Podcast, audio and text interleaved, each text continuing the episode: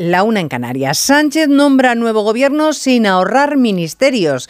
23 personas para dirigir el país, pero de entre ellas hay uno en particular que revela la visión de Estado que tiene el presidente y sus planes al frente de esta legislatura.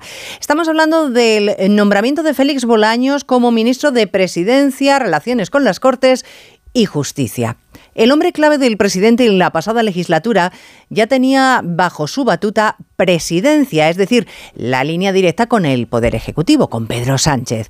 Relaciones con las Cortes, es decir, el legislativo.